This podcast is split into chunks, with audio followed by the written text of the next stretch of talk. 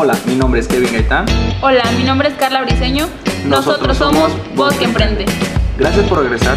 Terminaremos con la participación de Dora Cardenal. Más que nada que él la impulsó a desempeñar su labor ahí, que se levante y dice, ¿sabes qué? Yo me motivo por esto. Yo quiero apoyar a la gente por esta razón. Cuando a mí me hicieron la entrevista de si, ah, que, bueno, primero de que había una oportunidad y después me hicieron esta entrevista, cuando yo empecé a ver cuál era la misión, que era el dar créditos con ciertas condiciones, con condiciones que puedan apoyar realmente, que puedan impulsar a las empresas, fue cuando me enamoré un poquito más del proyecto. La verdad es que y te lo digo como persona que ha fracasado dos veces en proyectos. Yo, yo he tenido dos inversiones fuertes en toda mi vida y en las dos he fracasado y he fracasado y bueno, no es que he fracasado, o sea, fue, fueron experiencias, ¿no? Experiencias. Así es. Y fue porque no tuvimos apoyo. Entonces luego de repente te volteas y la gente de repente lo único que necesita es un poquito de apoyo económico, una ayuda, porque traen ideas, porque este quieren pues crecer y que necesitan les falta el recurso nada más. un recurso exactamente solo falta apoyarlo. Así es. Y esta es una manera yo creo que viable que hoy por hoy el gobierno está está dando. Wow. Bueno, ahorita nos mencionaba acerca de que usted siente que si que la Cefidec no está muy, muy conocida, este, nos podría decir cómo cree que se pueda dar a conocer y por qué es importante que las, las empresas la conozcan. Mm, ¿Cómo creo que se puede dar a conocer? Pues tal vez algún poco de promoción, ¿no? Que eso es algo de lo que yo estoy haciendo ahorita. Estoy empezando a hacer como la, promoción. Entonces no hay de otra más que decir, existe Cefidec, este Cefidec y estas son las, las, este, las oportunidades que puede o lo que puede ofrecer como tal Cefidec, ¿no? Eh, tengo, les decía, escasas dos semanas y en estas dos semanas impulsamos unas pláticas, pláticas informativas. Estuvimos alrededor, Cefide que está en el centro, muy cerca del centro de Colima, entonces estuvimos informando a la gente de que, a la gente estoy hablando de los negocios, ¿no? De por ahí cerquita, estuvimos informando de que si estaban interesados en algún financiamiento. La verdad es que la respuesta de la gente es sí, sí estoy interesada, porque siempre, el dinero no sobra, ¿no? Entonces siempre traen ideas, pero siempre es por una cosa o por otra, no pueden, no pueden darle seguimiento.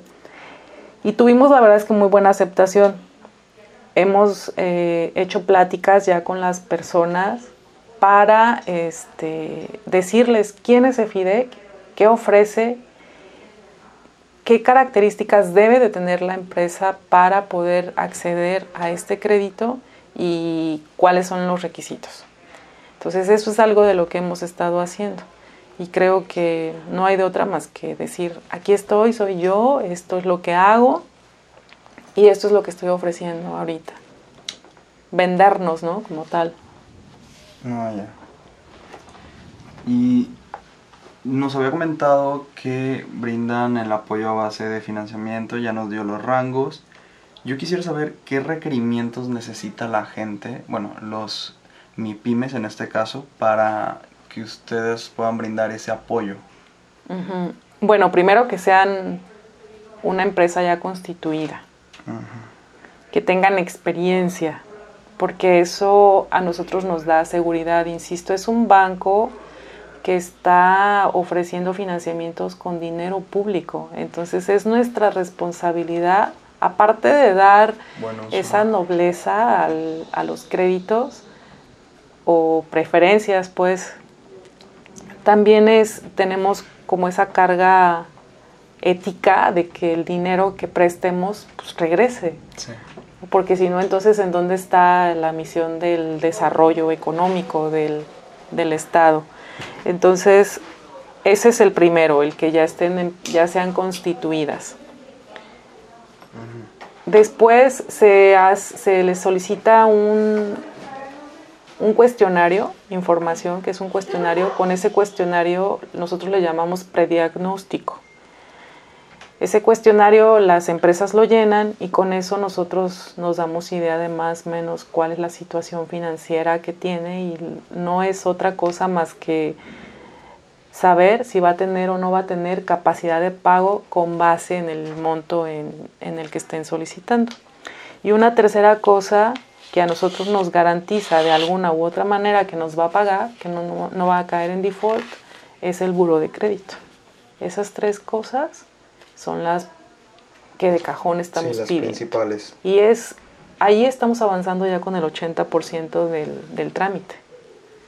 Wow, entonces es fácil. Es fácil, es fácil. Ya después que sigue, ah, bueno, ya que te dije que si eres viable, pues ahora sí, fundamentame bien que me estás diciendo la verdad.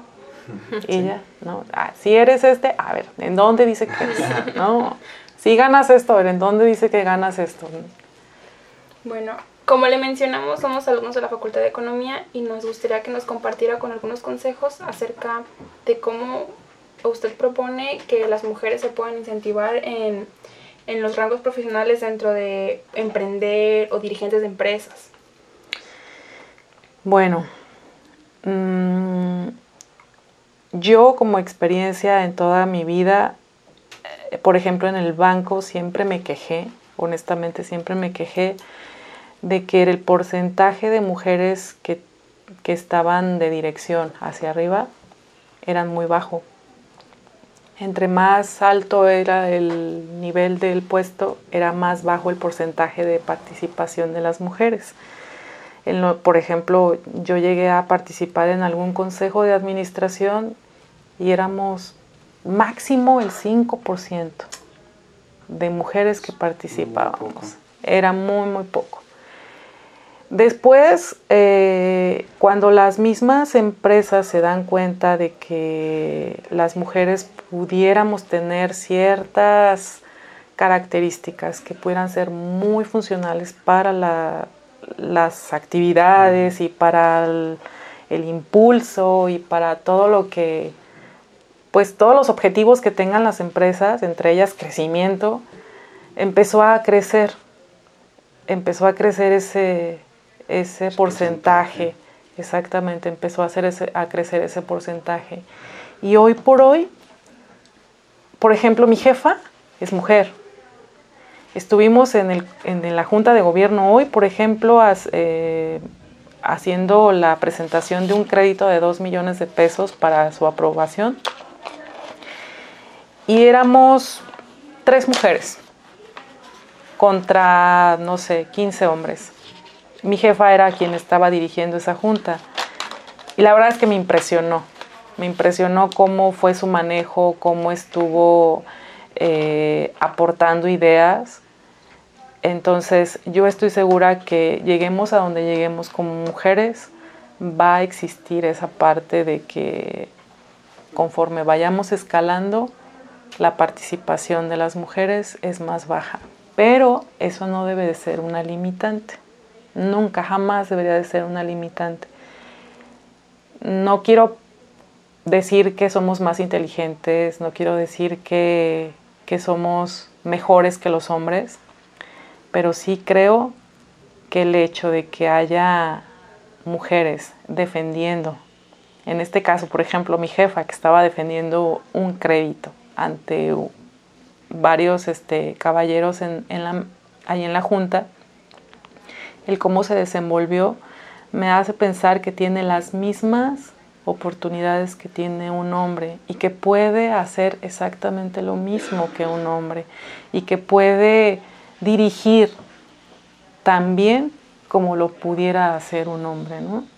Entonces, este, digo, yo soy mujer, soy madre de una niña, entonces en definitiva no hay límites. Los límites creo que están en el pensamiento y que podemos.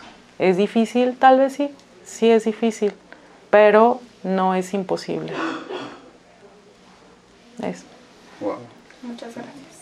Y pues ya para finalizar, en un futuro, ¿usted dónde se proyecta profesionalmente hablando? Profesionalmente hablando. bueno, a mí me encanta dar clases. Entonces, seguramente yo voy a estar hasta mi jubilación dando clases. Eh, mi esposo y yo hicimos o estamos creando una empresa que se dedica a la asesoría financiera. Me hubiera gustado más que esta pregunta sea más en cómo me veo en el futuro y yo creo que me veo en el futuro con mi mismo nivel de vida, pero no trabajando. Eso es lo que quiero. ¿no? Entonces todos mis esfuerzos que van a ser de aquí a que tenga esa edad, que son los 60 años o 55, porque espero que sea antes, todos mis esfuerzos van a ser para que yo tenga el mismo nivel de vida. No quiero que me pase como algunas personas que llegan a esa edad y no tengan el mismo nivel de vida porque pues porque no tienen los ingresos o porque no pensaron en el futuro, etcétera, etcétera. Entonces, profesionalmente pues me veo igual trabajando, trabajando como maestra y eh, impulsando a mi empresa junto con mi esposo. No, muy bonita respuesta, la verdad. Esperemos que sí. Ojalá. Yo también espero que sí. No, así va a ser. Sí, Con ese claro que sí. carácter, esa actitud, yo creo que usted va a llegar más lejos. Antes va a estar ya. ya sé. Sí, yo también espero que sea antes. Ya les digo a mis hijos que me saquen de pobre, pero no creo que eso vaya a pasar. Bueno, Bueno, de verdad que muchas muchísimas gracias. gracias. Al por su contrario. tiempo. Y pues finalizamos con esta conversación tan amena. Estén atentos para la siguiente publicación, chicos. Agradecemos la participación de Dora en este proyecto y nos gustaría resaltar que sin duda alguna nos deja grandes enseñanzas y consejos. Acompáñenos en la siguiente emisión de Voz que Emprende. Tendremos una nueva invitada que nos hablará de su compañía. Yo soy Carla Briseño. Yo soy Kevin Gaitán. Yo soy Suriel Martínez, encargado de audición de audio. Yo soy Pavel Olmos, encargado de diseño. Nosotros somos Voz que Emprende.